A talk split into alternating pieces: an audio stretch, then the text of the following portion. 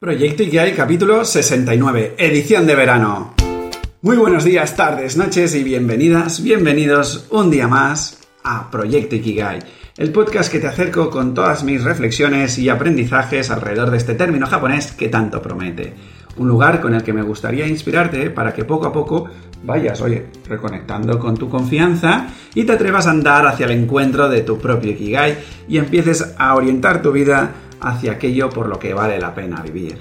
Te recuerdo que tenemos una página web que es proyectoikigai.com y también un grupo de Telegram en t.me barra proyecto-ikigai.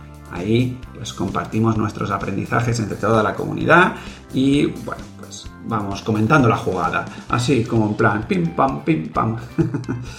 Ahora ya sí, sin más dilación, soy Javi Vidal y empezamos. Bien, bien, bien, bien. Vamos a por la tercera ley de la abundancia, que es la ley del karma o de la causalidad, y que coincide también con la tercera ley del libro de Vivir en Abundancia o con Abundancia de Sergio Fernández, que es la ley de la causa y el efecto. ¿Vale? Vamos a por ello. El karma es a la vez acción y las consecuencias de esa acción por lo que implica el acto de tomar decisiones conscientes. En esta tercera ley, la tercera ley espiritual del éxito de Deepak Chopra, lo que nos plantea su autor son dos ideas principales. La primera es que comprendamos desde dónde estamos tomando las decisiones y por lo tanto su acción derivada el día de hoy. Su punto de vista, el cual su punto de vista, que comparto sin miramientos y trato de reducirlo a la mínima expresión, es que nuestras acciones las tomamos en base a los modelos que hemos comprado a lo largo de nuestra vida. ¿Vale? Esto lo iré em, perfilando un poquito más ah, en, las próximas, en las próximas leyes, ¿vale? La idea es que estos modelos em, nos ponen en modo reactivo ante la gran mayoría de los sucesos que aparecen en nuestra vida. Es decir, así resumido, ¿vale? Yo, a medida que me he ido mm, amoldando a la sociedad, amoldando a, la, a, cómo funciona la sociedad que hemos construido entre todos, em, he ido comprando diferentes modelos, ¿vale?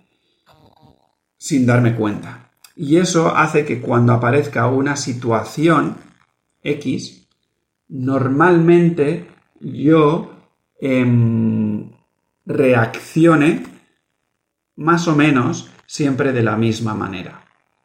Y esto es lo que hace que, que tome decisiones, entre comillas, de una manera inconsciente. ¿vale? La segunda idea principal es que mm, Claro, si toda esta manera de actuar viene de un conjunto de modelos que he ido comprando, la segunda idea principal es que trascendamos estos modelos para vivir con mayor plenitud y conciencia ah, en cada momento. ¿Vale? Para ello, lo que nos invita el autor es eh, irnos al indicador más sencillo del que disponemos que es nuestro cuerpo.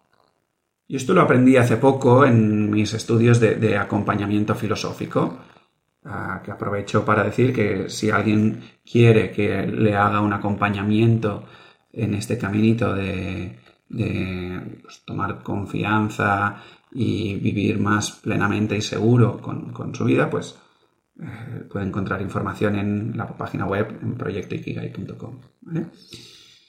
Decía que esto lo, aprendí hace poco en, esta formación, y es que el cuerpo básicamente tiene dos posturas. O se tensa o se relaja. ¿Vale? Y esta simplicidad, esto tan sencillo, nos ayuda a ver rápidamente nuestro mundo interior y nuestro condicionamiento psicológico exterior. y lo hace de una manera mucho más eficiente, mucho más mejor, digamos, que apoyarnos en las mil y una posibilidades de reacción que ofrece el tándem mente-emoción. ¿Vale? Claro, así explicado muy rápidamente. Las emociones son chulas para, como, como indicativo, pero claro, em, hay muchas de muchos tipos eh, y como vienen, están ligados a, las creencias y a, los pensamientos, eh, bueno, a veces se complica mucho el tirar del hilo de por ahí, ¿vale?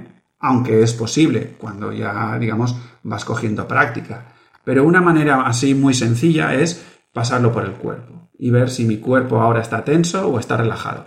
Por ejemplo, ahora mi cuerpo está relajado, ¿vale? Entonces eso significa, bueno, pues que en este momento estoy bien, abusando de la palabra bien, ¿no? Que si me escuchase mi profe de, acompañamiento filosófico, me daría un par de sopapos eh, y me intentaría profundizar qué significa bien, ¿no? Pero bueno, nos entendemos, ¿vale? Tres maneras de aplicar esta ley e incorporarla en nuestro día a día. Sencillo. Observación, ¿vale? Cuando podamos ver desde dónde tomamos esa decisión, ¿vale? Eh, esto no siempre es eh, factible porque muchas veces nos enganchamos en nuestra reacción, pero cuando podamos, oye, mm, paremos un momento y hagamos una observación. Oye, ¿qué ha pasado aquí? Eh, ¿Me he tensado o me he relajado? Eh, este enganche, mm, qué significa, ir tirando del hilo, ¿vale?